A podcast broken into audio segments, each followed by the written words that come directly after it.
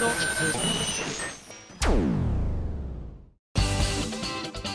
あさみのシンガーソングゲーマー。皆さんこんにちは。今井あさみの SSG340 回目です。さあさあやっと私の時間軸でも刈谷のイベントが終わりました。いやー楽しかったちょっと日帰りでね私はあの慌ただしく行って帰っちゃってということで観光とかはもう全然できなかったんですけれどもね今回ちょっとあのドキドキしてたんですよ。最初にお話をいただいた時に。去年由美さんが行かれて、まあ、同じスタッフも行ってらっしゃるということでお話はね伺っていて、まあ、こんな感じだったよなんて聞いてたんですけれども今度由美さんと私がやる方の大ホールの方はかなり大きな会場だというふうに聞いていたのでどのどれくらいの方が来ていただけるんだろうと思って本当にドキドキしてたんですが蓋を開けてみれば本当に大盛況で、えー、初めて多分私たちの歌を聴くという方もいらっしゃったと思うんですよね、まあ、そんな方々にねいろんなあの歌を聴いていただけたしスタイリスト今井あさみの腕前も皆さんにご披露できたということで、まあ、心から満足しております。いい思い出ができました。はい、ね、あと一番ねでもね私の中での衝撃的なイベントはあのもちろん青空の下であんなに何も屋根がないところでのイベントだっていうのも理解も私が至ってなかったのでびっくりしたし逆に由美さんは去年行ってたからこそあのホールであんなちゃんとした会場でイベントだったんだってことに由美さんは驚いてたし お互いちょっと驚くポイントが違ったんですけどわあ気持ちのいい晴れ晴れてよかったっていうのをやっと気づくっていう。ね、もし分かってたら晴れろ晴れろって思ったと思うんですけど全然気づかなかったけど晴れてよかったって叫ぶっていう。で朝焼けの前に歌わせていただいたりとか。でホールではねこうスタイリストミンゴスがちょっと黒とオレンジでこうハロウィンテイストのね衣装を用意したりとかやったんですが。もうそれはそれは本当に充実したイベントだったんですが一番衝撃的だったのはずっと帰りユミさんが焦ってるんです。なぜかというと帰りの新幹線がもう決まっていて時間も決まっていてで結構余裕のある感じで撮っていただいてはいたので、まあ、こうイベントが終わった後ちょっとお片付けしてご挨拶してじゃあそれでは皆さんで帰りましょうか。名古屋駅へレッツゴーみたいな感じで向かってたんですがその間ずっとユミさんが焦ってらして「どうしたのユミちゃん」みたいな「何があったのそんなに」って言ったらあの前々からねどうしても食べたかったものがあったらしくて。それを食べるためには早く駅に着かなければいけないというのでですね、最終的にはタクシーの運転手さんもですねもう本当に、あのー、ね、動揺させるレベルでずっと今今何キロで走ってますけど何分後に着きますか？時速60キロで走ってたら何分後に着きますか？このナビは正しいですか？っていうのをずっと確認してるんですよ。浜田さん時速何キロで走ったら何分後に着くんです？いやだからもうそれ何回聞いてんのかな？みたいな。80キロになったらどうですか？みたいな。それ運転手さんにあんに80キロで走れって言ってるよね？みたいな。ゆみさん最近のカーナビはすごく正確だからこれね大体この時間に着くと思う。言ったらえでも今このぐらいのペースで走ってたら、うん、あのね今は高速道路というものを走っているからね高速降りた後にひょっとしたらねやっぱり土日ですから混んでたら結構降りた後にはかかっちゃうかもしれないよね。駅前は結構混雑するしね。名古屋は大都会だからね。え？ー、みたいな。そんな反応だったんですよで最終的には、えー、もうかなりギリギリのタイミングで着いて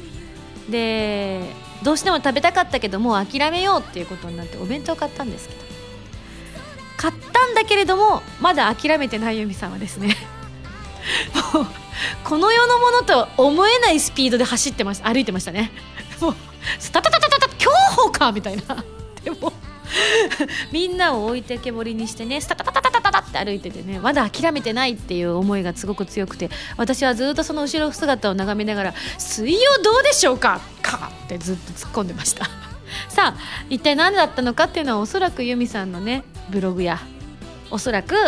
この後の「はらまる」の方で語られるんじゃないかなと思っておりますので、えー、とそちらの方は由美さんに聞いてみてください私はずっと笑ってましたちなみに、えー、もう由美さんしか結局食べに行かなかったんですがあさみさんも？って言われて。でもあんまりこう食べない人が入りやすいお店ではなかったので私由美さんの後ろに真後ろについてたんですけど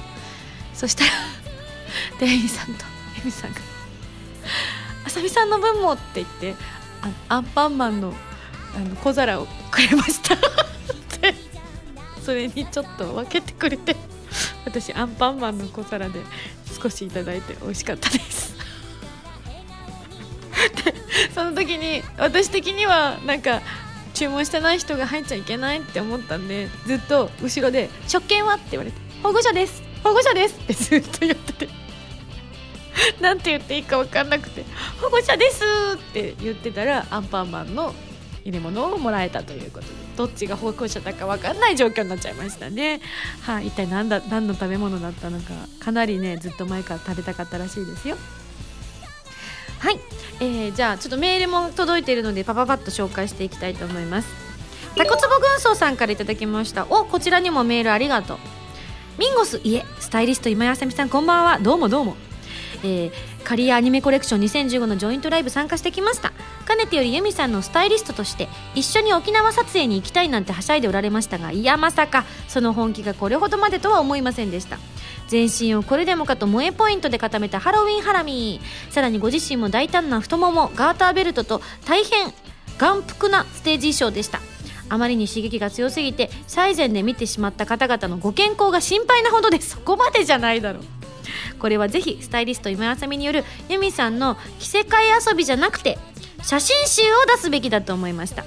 どこへ要望を出せばよろしいのでしょうか期待しています。まあ明治さんでしょうね。そうなるとね。はいありがとうございます。あのユミさんに限らず今やさみにスタイリングを頼みたいという方いらっしゃいましたらこちらまでご連絡お待ちしております。どこだよ？アーリーウィングまでお待ちしております。まあちょっとあの残念ながら衣装を縫い縫いすることはできないので既成のものでの組み合わせということにはなってしまいますけどね。過去もちろん自分の衣装とかは自分で選ぶこともありましたけれども他に私がスタイリスト今井あさみが活躍したものといえばそれこそ原由美さんと沼倉まなみちゃんとやっていたあのラジオのねジャケットは結構私がかなり頑張ってやったものがあったりしますね。はい。けたまに発動するんですよね。なかなか依頼がなくてね残念なんですけどぜひあの皆さんからの依頼お待ちしております。続きましてハンドルネームアセチルさん。刈谷でのイベントお疲れ様でした。すごく良かったです。ありがとう。というのは友人の感想でえー。私自身は残念ながら浪人している身なので刈谷に行った友人を恨みつつ勉強に えー、勤しんでいました。最近なかなかモチベーションが上がりません。きっと誰にでもあることだとは思うのですがそういう時のミンゴス流対処法を教えてくださいと。PS 合格したら生でミンゴスを見たことがないので絶対にイベントかライブ行きたいと思っております。これは汗ちでさん受かってもらわなきゃ困る。頑張れ私のために頑張れ。ちょっと重いか。いや本当今頑張ってれば絶対来年ねあのいい思い出になりますから浪人悪いことじゃないんでね。しんどいなって思う時もしんどいなっていうのをちょっとこらえて頑張ってみてくださいね。あのその努力は絶対に無駄になりませんしたとえねあの思い通りのことにならなかったとしてもまたそこでね新たな人生の巡り合いというのがあると思うのでとりあえずは今できることを頑張ってやってくださいね。そしてライブお待ちしてます。刈谷のねこう感想メールたくさん来てたんですが今井さんのガーターベルトが素晴らしかったですといただいたんですがねあのイベント中には言いましたがああいうものが売ってるんですよ。こうニーハイとくっついたやつ。あこれ便利だなと思って。あの最初は私ストッキングタイプのものを買って購入してあの持って行ってたんですけれどもスタイリストさんがですね探してるうちにあの網網のやつを見つけてですねちょっと金額的には割と値段もするので、えっと、1000円ぐらいかな。ね普段使わないストッキングに1000円ってやっぱりちょっと女子的には高いなって思うじゃないですか。だからどうしようって思ったんですけどあの、ダイエットがうまくいったら これにしようと思ってたんです。でイベント途中も言いましたが少しダイエットをしたので今回のために。ただねやっぱね難しいなって思いました。もちろんこう衣装が似合う体になるためにはダイエットをしなければいけないんですがまあ諸般の事情でですねなかなかね両立が難しいんですよ。あの健康とダイエットの。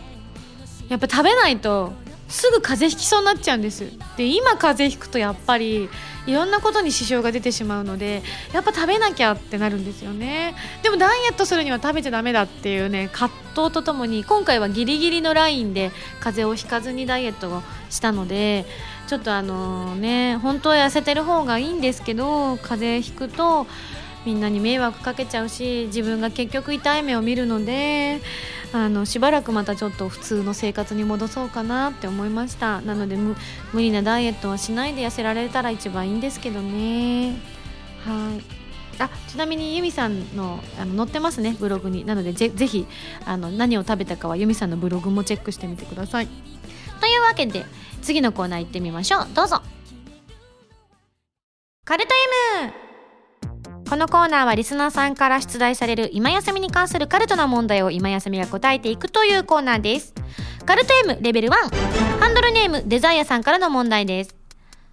え？ミンゴス的三種の神器は何？なんだろう。携帯、テレビ、パソコン。ないとちょっともう困るね。あ、メガネカルト M レベル2、ハンドルネーム文蔵さんからの問題です。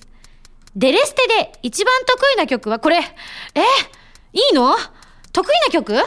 あ届けアイドルかな？難易度低いし。カルト M レベル3、ハンドルネーム、カサノバさんからの問題です。ミンゴスが餃子を食べる時の醤油、お酢、ラー油の黄金比は？ええ小皿に醤油をタパタパっと入れて、お酢を一回し入れて、ラー油は3滴ぐらい。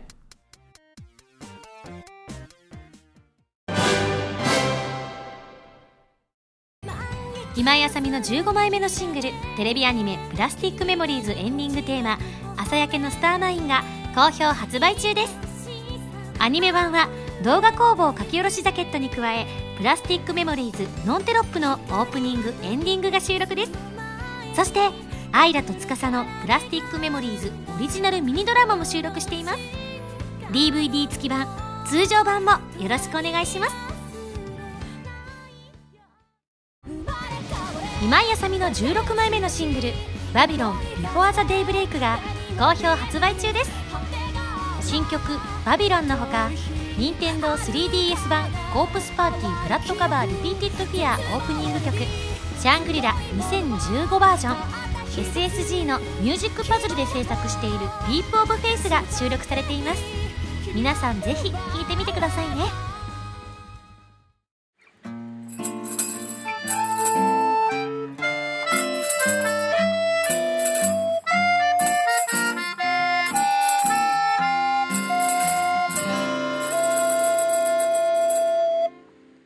ファミセン。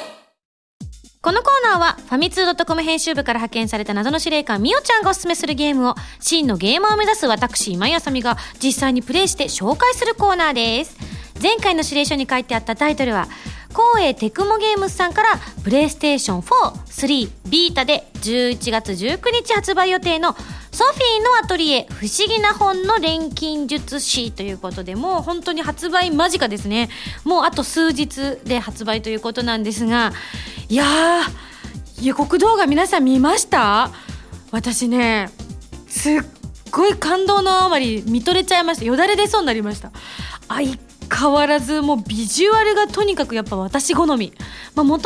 と私はあのトトリのシリーズ「トトリのアトリエ」という作品でツェツィお姉ちゃんという役で出させていただいているんですがツェツィの役をいただく前から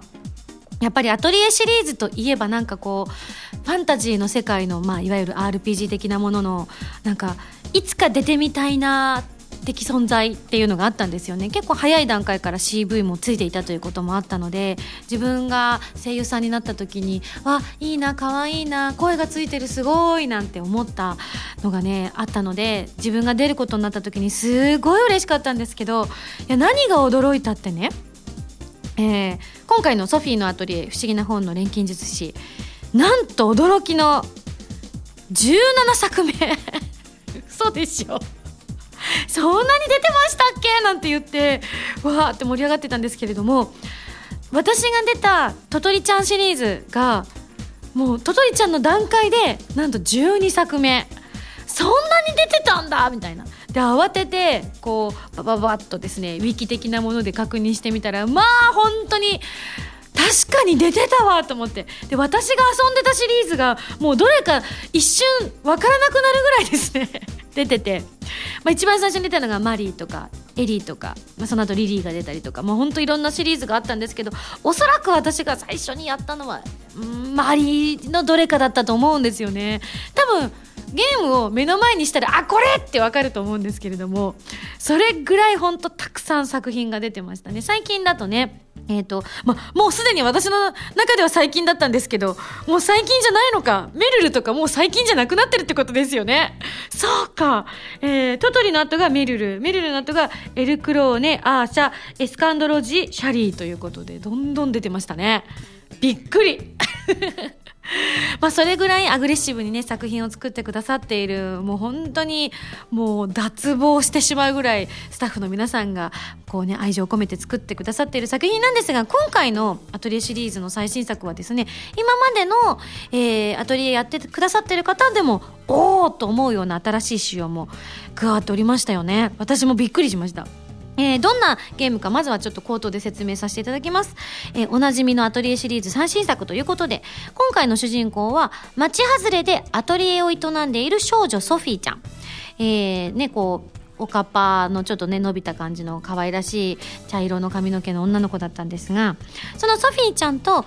議な本のプラフタープラフタを中心に新たな錬金術新たな世界での冒険が描かれておりました。で、あの、まあ、やっぱりこのゲームの一番の醍醐味といえば動画の方でもご紹介しましたが、いろんなアイテムを集めてきて、街やね、外でね、いろんなアイテムをいろいろ集めてきた結果、その、それを、いろんな組み合わせでこう調合してみて新しいアイテムを作り出してみてそれをこうバトルに使ってみるみたいなそういうのがねやっぱメインで楽しめる部分だったりもするんですがその錬金術の仕組みが大きく変わっております。これまでは材料を選んで、まあ、投入順を厳選して質のいいアイテムを錬金するというものだったんですが今回はねパズルゲームの要素が加わっていてまあ今まではね釜があってそのそのその釜の中にどの順番で入れる？ポンポンポンポンポンと入れてあこの順番で入れたら失敗しちゃったあ成功したみたいな感じだったのが釜すら選べる。いろんな釜があって。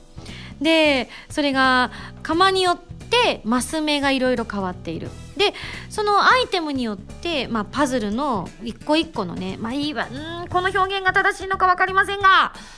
テトリス的な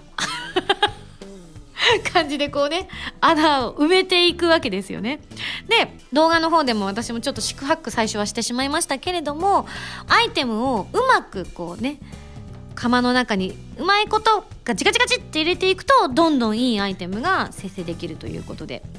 なので私は最初分からなくてどんどん埋めちゃってたんですけれどもあの時間制限のあるものもあるようなんですがまあちょっとね一回落ち着いて本当にこれでいいのかどうかあのそれこそ選ぶアイテムもね色がいい感じでね揃ってた方がどんどんパワーアップしていくということだったのでこう適当に選ばずにちょっとゆっくり一呼吸して選んでみて。で一呼吸して一個ずつ確かめてみてからの最終的にどこにパパパパパッと埋めていくかっていうのを考えていくと効率はいいのかもしれないですしあまり効率も考えずにガンガン行こうぜっていう方はねもうガンガン難しいのをやっていけばいいんじゃないかなっていうふうに思っちゃいました。いやこれはハマる人はハマるでしょうね。今までにもちょっとそういったやり込み要素のやり込み中の方にはたまらないと言われていたシリーズだったんですが一層ねゲーム性が増したというかもともとその RPG 要素の部分だけでもゲーム性が高かったのにそこにまた一つねあのパズルゲームが加わるということでこれちょっと一度遊び始めたら34ヶ月はたっぷりじっくり遊べちゃうやつですね。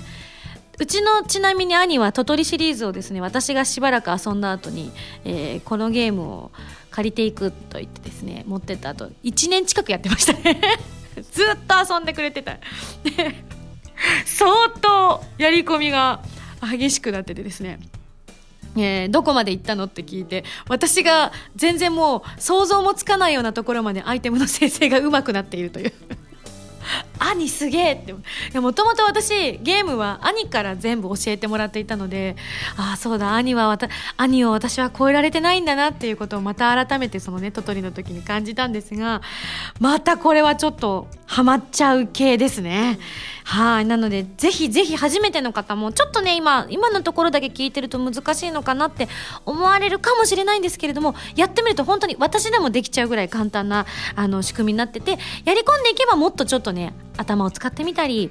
えー、ちょっとやり方を考えてみたりとか敵の倒し方を考えてみたりとかそういった風になってるのでねいやこのぐらいこうふんわりとした世界観でいろんなものを詰め込んでくださってるゲームっていうのもねなかなかないので本当におすすめのゲームでございます。で今回ねあの私もバトルやってみましたがコマンドバトルも大きく変化しているということでちょっと私も最初おお違うと思ったんですが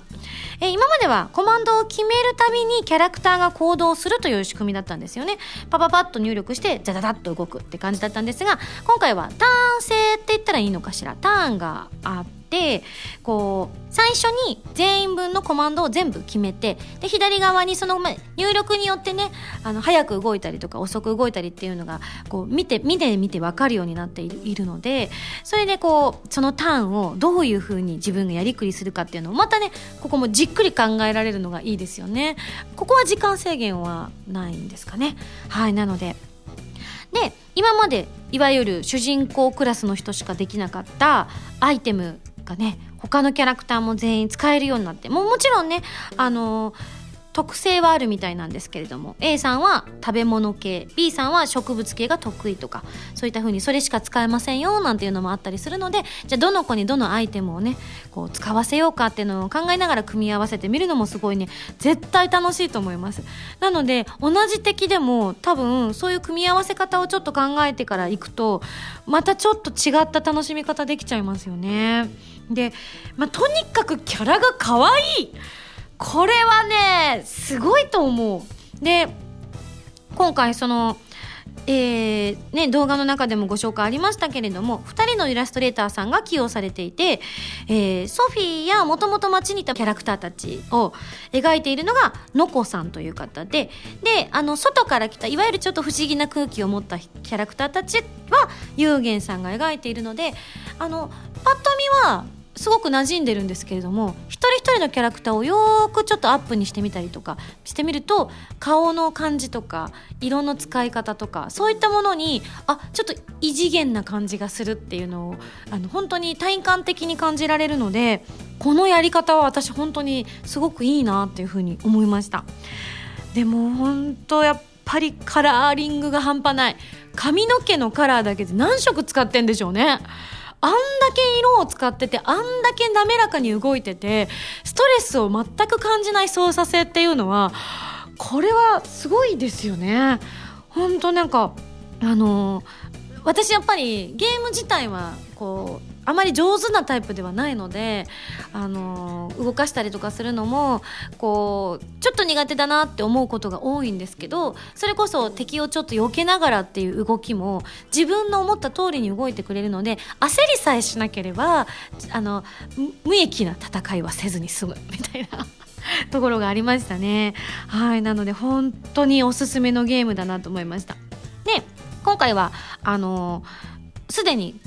お洋服をね変えた状態のものを見ていただいたんですが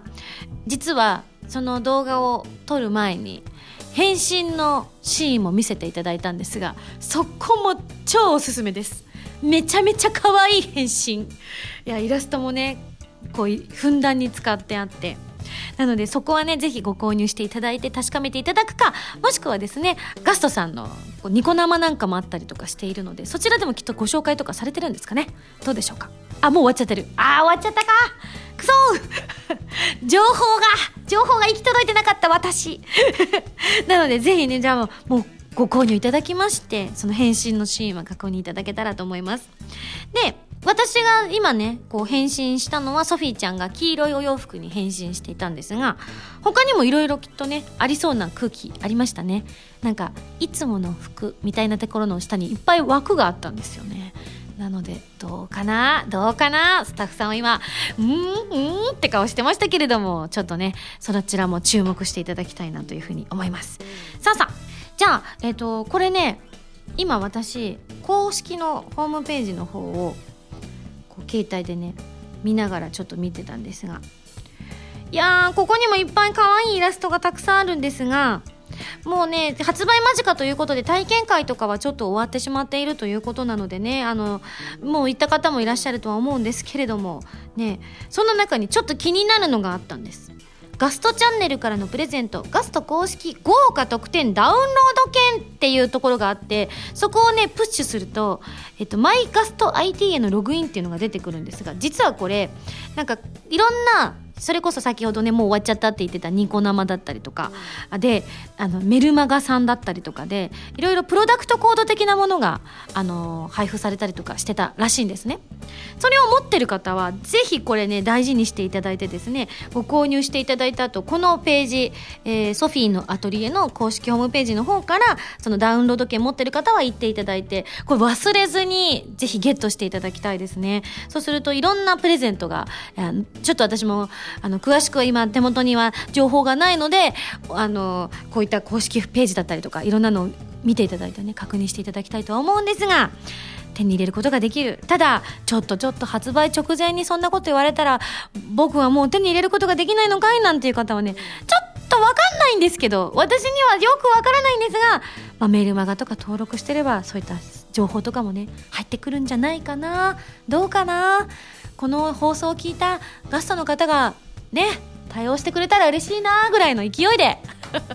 冗談ですが。はい。あのそういった情報もね手に入れていただければあの最初からこうアイテムがゲットできたりとかするらしいので特に初心者の方はね最初どうしたらいいんだろうとっつきにくいなんて思う方はねやっぱそういったのを活用していただけるといいんじゃないかなって思いました。はい。や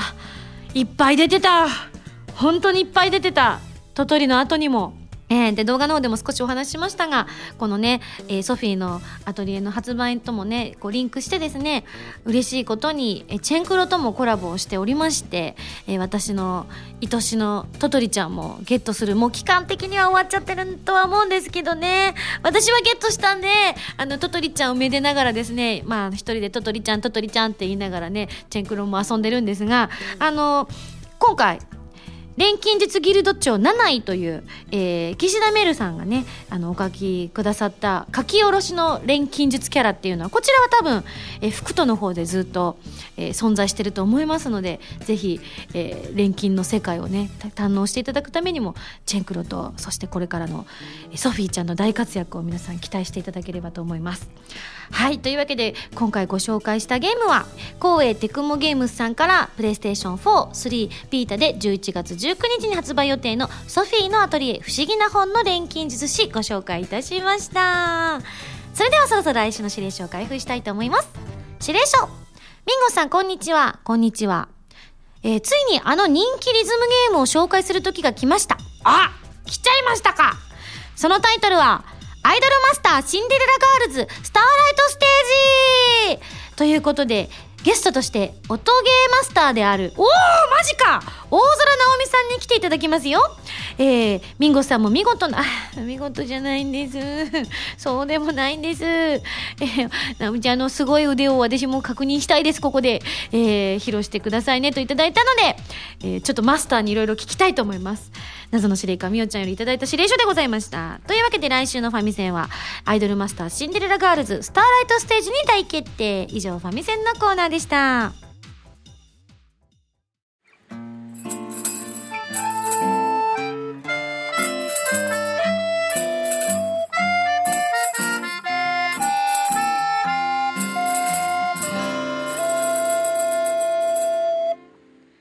ミンゴスだよお便りコーナーこのコーナーでは皆さんからのメールをご紹介していきます。えー、こちら、秋のフェットフォン祭り2015にお越しいただきました。ハンドルネーム修二さんからいただきました。ありがとう。えー、先日中野サンプラザで開催された秋のヘッドフォン祭り2015自分もちょっと足を伸ばして参加してきました。ありがとう。目的はもちろんウエストンさんの今井さんのカスタムモデルのイヤモニです。そうなんですよね修二さん。なんと驚きのえー、今井さんバージョンをご購入くださったみたいでしかもちょっと足を伸ばしての距離じゃねえなってツッコミを入れたいのはちょっとグッと我慢して、えー、自分も昨年末からハイレゾ音源や再生機器を購入していて興味があったため思い切って注文してみました。早ければ来月末ぐらいに仕上がるとのことなので今から楽しみですと。また当日のトークイベントは私も参加しましたが今井さん原さん浜田さんから使用感や特徴などについていろいろな話が聞けて楽しかったです。実際に今自分は早く完成しないかなというワクワク感でいっぱいなのですが今井さんも実際に耳型を取ってから完成品が届くまで同じような気持ちだったのでしょうかということで。いやそれがもうドキドキでした私は。えっ、と8月の頭に型取りをしたんですけど結構あのやっぱり3人分一緒にねあ4人分か結局は。作るメンバーが4人いたので4人分の資料を提出して4つ届くっていう感じだったので、まあ、みんなのデータが揃ってからということでちょっとねあのまちまちになってしまったので順番的にも。であの寝室こう型取りました送りましたってやった時にできればあのユミさんのねえー、東京の豊洲ピットのライブに間に合えばラッキーだななんて言ってたんですがもうタッチの差ね数日後に届いたんですよ東京公演の。なので私のワンダープレイスダッシュの公演から使うことになったんですけど。できればそっちで間に合ってほしいって思っていたので早く届け早く届けってみんな間に合うのか間に合うのかなんて言っててあ残念。やっぱり台風とかも結構来ていたの絡みもあったのでそれでどうしてもあのアメリカに一度ねその耳型を届けてそれで作って届けていただくっていうことなのでどうしてもあの間に合わなかったっていうのがあったんですよね。ただ聞いた話によるとおそらく修二さんもそうだったと思うんですけれども現地でね耳型取ったなんていうふうにこうイベントの時にはちょっとねその場でお話聞いてたんですが最近は私たちがやったユミさんがねそれこそ気持ちよかったですなんて言ってたその粘土みたいなのを入れるんですって言ってたと思うんですが今はもっと最先端のものはいわゆる 3D プリンター的なやつでこう私もちょっと聞いただけなので実際どういうものか分かんなくてイメージはあの昔よくねあの映画とかで緑色の光がこうピーピピピピピピピピピって出てたらこうクルンキュルンキュルンキュルンとか言ってこう空中に耳がの方が出るみたいなイメージなんですけど違うんですかね？違うんでしょうね。どういったものかはちょっとわからないのでぜひあの実際にやった方の感想なんかが聞けたら嬉しいんですけれども。こう型をデータで取り込むことができるということなのでひょっとしたら修二さんは私たちよりも早く手にすることができるかもしれないですね。だいたい1ヶ月ぐらい見ててくださいねなんて言われていたのでもう少し早く手にすることができるかもしれないです。いやー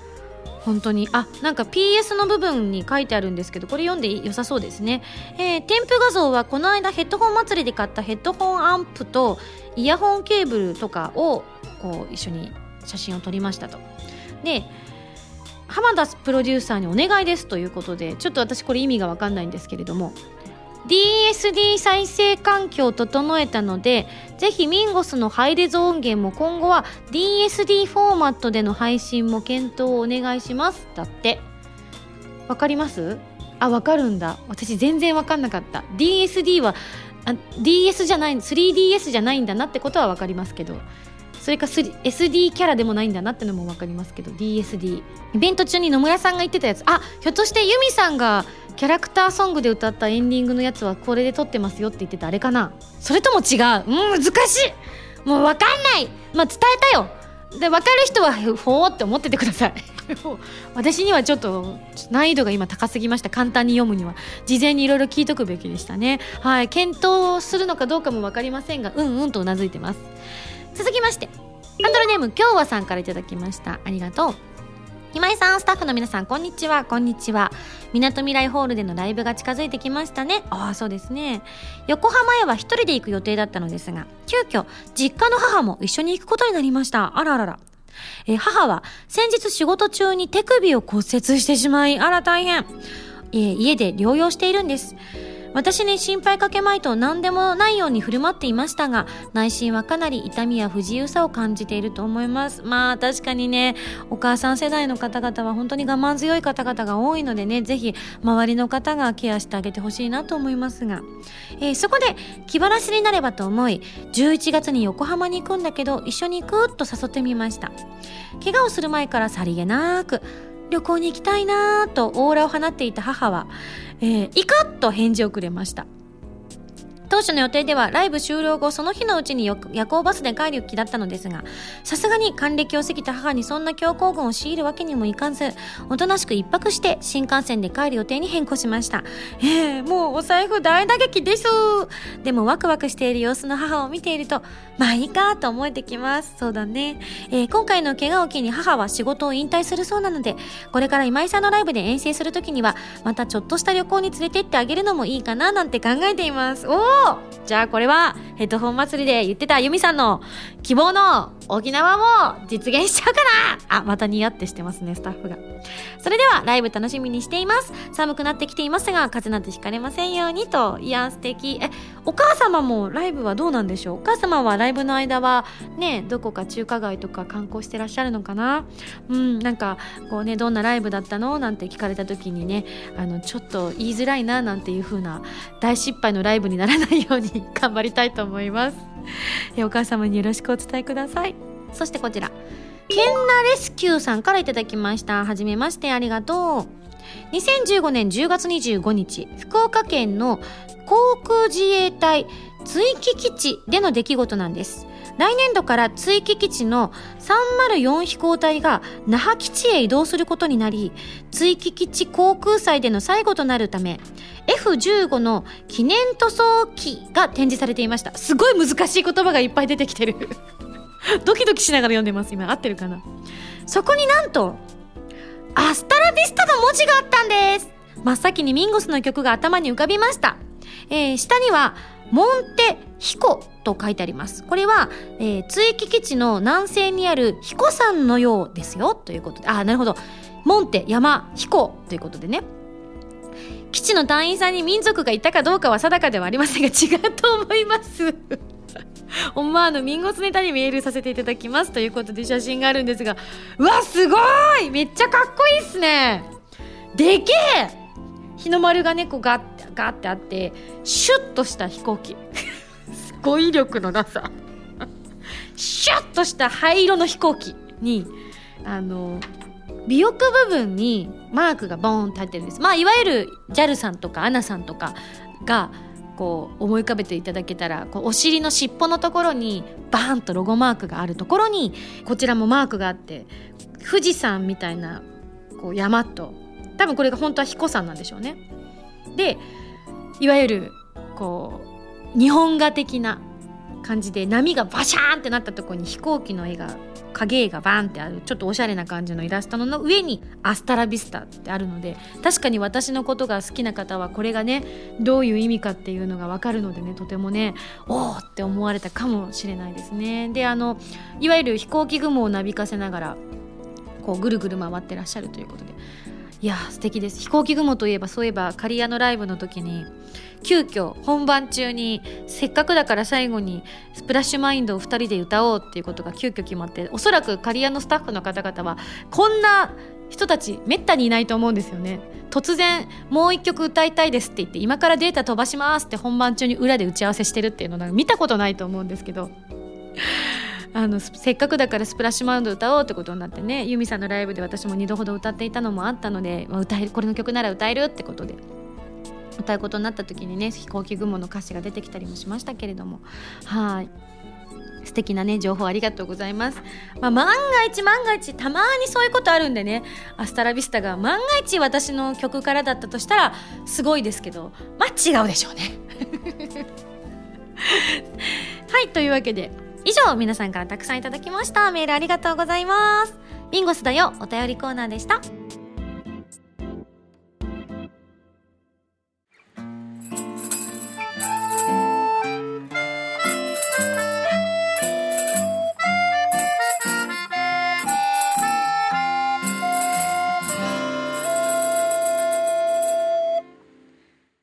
スミュージックプレイヤーこのコーナーは私の新曲などやリクエストなどを皆さんにお届けしていく視聴コーナーでございます。早速こちら会員番号810番タキューさんからいただいたリクエストです。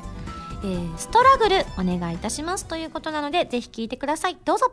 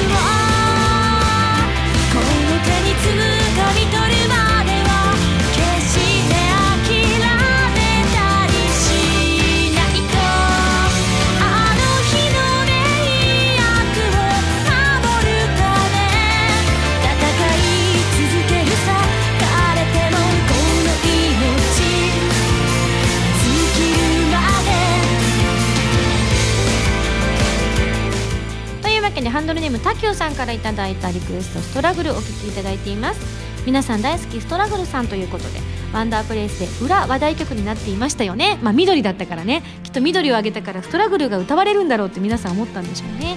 えー、ワンダープレイスダッシュの打ち上げの時に友達に聞かれましたと。ストラグル最後に歌ったのはいつでしたっけと。2014年のバースデーのラテンの時だよ。と答えるとえー、このその前のこの雲の果てのツアーでのライブの覚醒が蘇りましたよと。いや本当にあのこういう風にたくさんずっと来てくださってる方はねその時その時のその曲のイメージみたいなのが皆さん残ってくださってるんだなというふうにこういうメールを見るとすごくあの嬉しいなというふうに思います。確かに今回ワンダープレスでもワンダープレスダッシュでもストラグルは歌われていなかったのでね、えー、緑ねまさか緑振ったんだから緑の曲が来るんだろう。今井さんの緑の曲そんなないし緑と黄色の曲はあっても緑だけってそんなないしと思ったら緑振ったけど紫の曲を歌うというミラクルが起きました。もうそういうことはないのでまたいつかストラグルが歌われる日を楽しみにしててくださいね。私の7枚目のシングル「トワイライトに消えないで」が2015年11月25日に発売されます。テレビアニメ「俺がお嬢様学校」に庶民サンプルとしてゲットされた件エンディングテーマの「トワイライトに消えないで」やギャルガンダブルピースオープニングテーマの「バンバン」を含む3曲を収録。通常版アニメ版 DVD 付き版の3種類が発売されアニメ版にはエリちゃんのミニドラマも収録されていますよ。ても素敵な可愛い楽曲に仕上がっていますのでぜひ聴いてみてくださいね。皆さんこんばんは。こんばんは。あ声が聞こえましたね。どうも今やさみです。今日は皆さんどこでラジオを聴いてらっしゃいますか？お家？旅先？物販待機？なんちゃって、えー、この番組は歌とゲームをテーマにお送りしているウェブラジオ今井あさみの SSG です。ファミツー .com のほかポッドキャストや YouTube でも配信中です。みんなのライフスタイルに合わせてあなたに寄り添うラジオ。今やさみの SSG 毎週土曜日0時に更新中です。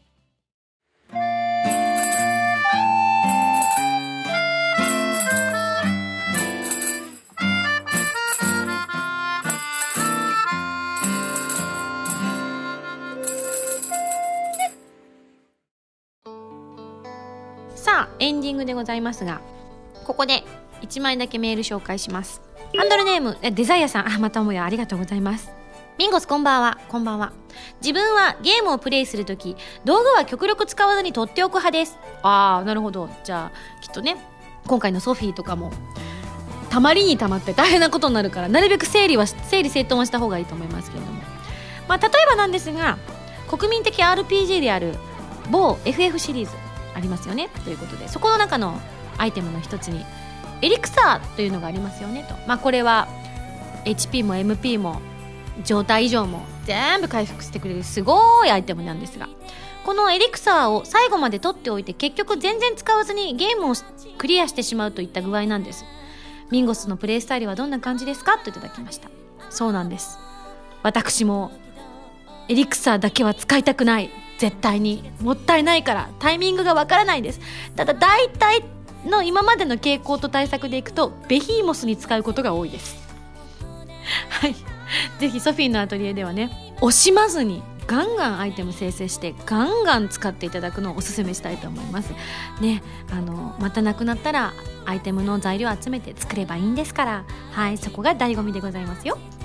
それではここでお知らせです、えー、11月の22日日曜日アコースティックライブ開催します、えー、場所は横浜みなとみらいホールミミさんらがね演奏で出演してくださるのでぜひぜひこちらこんな豪華なね演奏で歌うことは今回が最後かもしれません。チケット絶賛発売中ですのでぜひ皆さんまだ迷ってらっしゃる方またご親族連れて行きたいなって方あのとてもご親族を連れてくるにはもってこいの会場だと思いますので遊びに来ていただきたいと思います。ちなみにあの今日が11月14日ということなのでもうちょっとねチケットの方は締め切ってしまったんですけれどもなんと驚きの初めての公開リハーサルというのをね開催することになりまして、えー、まあ理由はシンプルに